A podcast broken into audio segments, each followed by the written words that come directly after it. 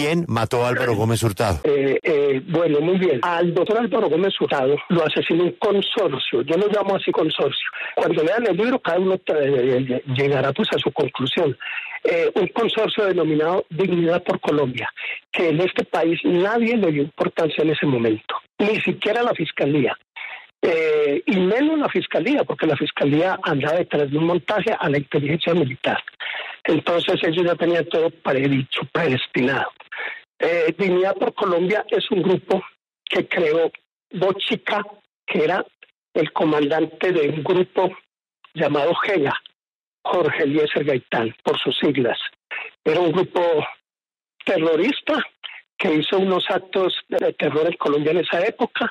Ahí los tengo en el libro determinados uno por uno para que la gente pueda saber de dónde sale GEGA y de dónde sale Dignidad por Colombia. Un detalle de esa llamada del Liscano es que él nunca me preguntó de qué se trataba la investigación. Y a mí eso me llamó la atención, porque normalmente me preguntan, cuénteme de qué se trata. Seguramente él andaba de afán, no sé.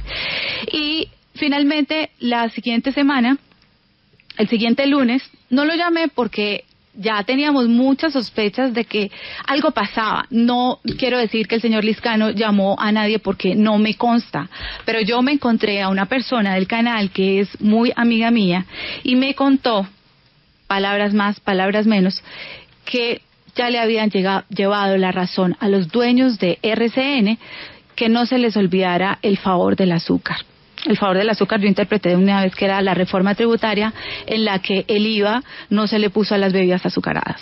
Y ahí supe que esa investigación nunca iba a salir por RCN. Al otro día, literalmente, nos cerraron el programa. Señor Muñoz, gracias por estar con nosotros. Muy buenos días. Buenos días, señor. Gracias a usted. ¿Usted puso o no puso esa bomba? No, señor. Estoy mirando su reporte judicial en Colombia y usted en Colombia no tiene ninguna acusación, y menos por ese delito. Eh, ¿Quién eh, entonces eh, lo acusa a usted de haber puesto esa bomba si además de esos dos norteamericanos en ese avión iban más de 100 colombianos? Sí, señor. O sea, usted en Colombia no está acusado de haber matado a los 100 colombianos y en Estados Unidos de sí haber matado a los dos americanos. Eso es algo muy ilógico, imagínese. En el país donde sucedieron los hechos y que ha hecho la investigación, nunca me acusaron de ello. Y en un país ajeno a los hechos, con puras mentiras, con testigos falsos, me condenaron por ello. Pero usted hacía parte de la banda de Pablo Escobar. No, señor. ¿Perdón? No, señor. ¿Usted no conoció a Pablo Escobar? Mi hermano sí trabajaba para él, yo trabajaba para otro señor que llamaba Chirusa, y por eso no me relacionaron a mí con él. ¿Cuántas personas reconoce usted haber asesinado? A ninguna.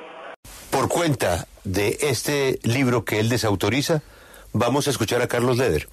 Señor Leder, gracias por atendernos. Buena tarde para usted. Eh, buenas tardes, eh, señor Julio Sánchez Cristo. Aquí Carlos Leder desde Alemania. Eh, me encanta la posibilidad que me dio de expresarme y a mis compatriotas que nos escuchan. quisiera decirle que he escuchado a esta señora Lorena por primera vez y obviamente pues que eh, yo grabé esto y se lo pasaré a mi abogado a ver qué piensa sobre ello. ¿Por qué usted insiste en que a su hijo lo mataron y no fue una, un accidente? Julio, tú sabes que el dolor de una mamá, eso lo lleva uno en su corazón. La muerte de un hijo no, no se supera, pero sí aprendemos a vivir en, con el dolor. Y yo estoy segura que a mi hijo me lo mataron, no, no con la intención de matarlo, pero lo que yo digo fue una pelea, le quisieron dar como una lección, pero lastimosamente no me lo ayudaron, no me lo auxiliaron, me lo tiraron a un caño y ahí mi hijo muere. ¿Usted se siente en deuda con la juventud del mundo? ¿Quisiera enviar algún mensaje dentro de ese arrepentimiento, de ese perdón que le ha presentado usted a la sociedad y a su familia? Sí, yo sí quiero enviarle un mensaje diciéndole que me perdone. Yo, la verdad, es que lo siento mucho. ¿Desde hace cuánto que lo siente, señor Rodríguez? Desde antes de llegar a la cárcel. ¿Y por qué, por qué no hizo nada antes de?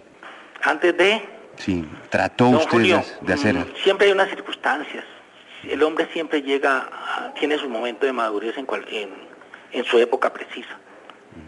Tal vez cuando lo hice no tenía la madurez de hoy. Fue un operativo serio, claro, y que su ubicación fue a través de la inteligencia electrónica apoyados por la DEA y por la CIA a través de la triangulación utilizando el radio el radio de triangulación radio Thomson y la Policía Nacional al mando del suscrito con 23 hombres expertos en operaciones especiales le dimos de baja en ese operativo que se realizó. ¿Quiénes dispararon? Yo disparé un tiro con una pistola Sig Sauer que le impactó por el costado izquierdo, le atravesó el corazón y le pegó en la mandíbula. Pues tenemos con nosotros a Pirri en línea para que él haga el comentario de cierre, para que haga su editorial respecto a lo que acabamos de escuchar aquí en la W. La historia de la denuncia que finalmente no se pudo publicar en su nuevo programa de RCN, que ya no es nuevo porque ya no existe, y la versión o la respuesta que da el presidente del Senado, Mauricio Liscano, al respecto. Pues, eh, mire, yo creo que mi editorial al final del programa hubiera sido algo así como, no le podemos probar de ninguna manera a la gente si este señor infirió o utilizó sus influencias para sacar nuestro programa del aire. Pero lo que queda como conclusión es que a la más mínima sospecha de un movimiento así, si sobre un funcionario no había una lupa, aparecen 10, 20, 30. El periodismo termina siendo el trabajo que las autoridades a veces no logran llegar a hacer.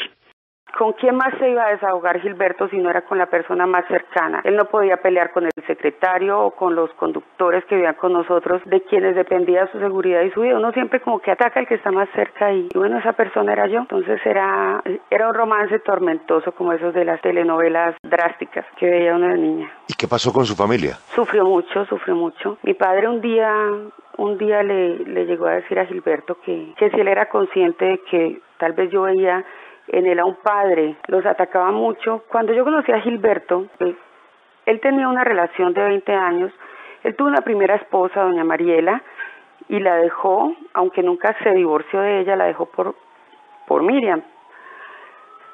Él llevaba 20 años viviendo con Miriam, pero cuando salió en la cárcel, ese desespero por sentirse libre y ella sintiéndose su dueña, era la forma en que él lo explicaba, él no lo soportó.